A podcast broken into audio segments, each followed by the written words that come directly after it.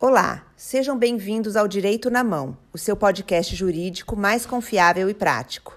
Nesse podcast, os advogados do escritório de advocacia Brandão Canela irão te manter informado sobre os seus direitos e novidades jurídicas, de maneira clara e direta, a fim de possibilitar o alcance por todos. Meu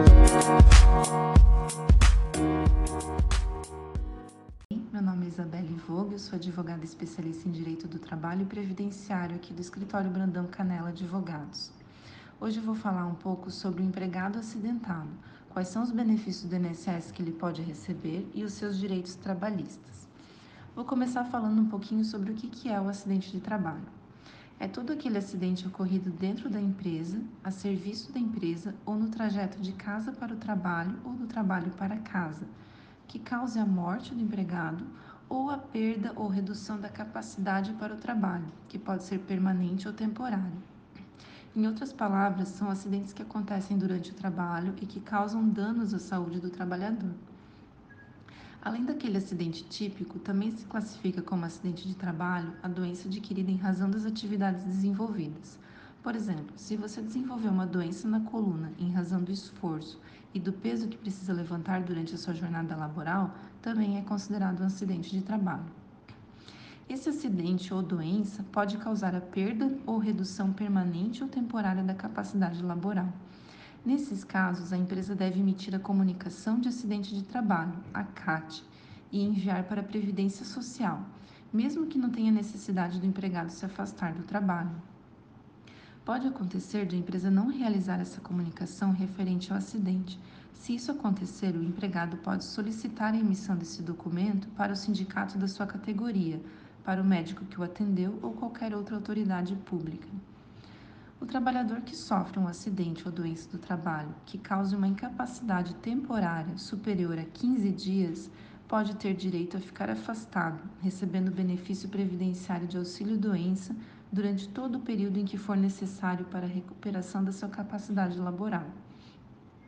Além disso, caso a incapacidade para o retorno ao trabalho seja permanente e irreversível, o trabalhador tem garantido o direito a receber a aposentadoria por invalidez.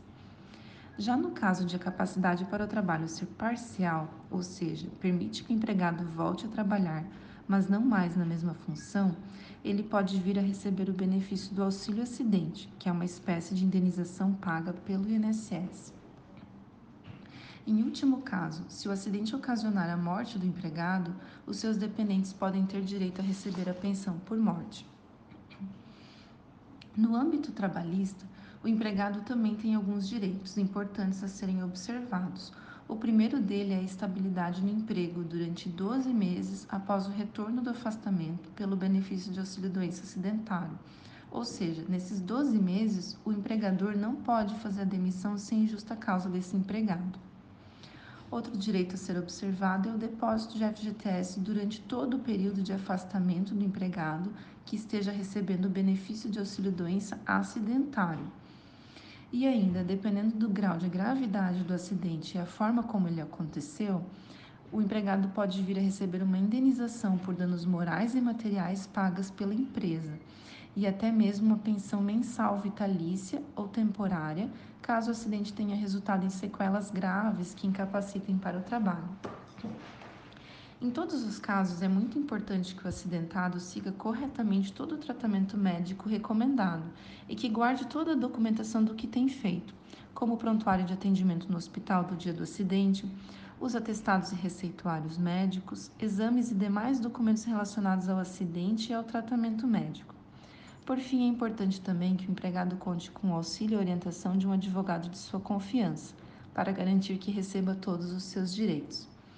Por hoje seria isso, agradeço a atenção e até a próxima.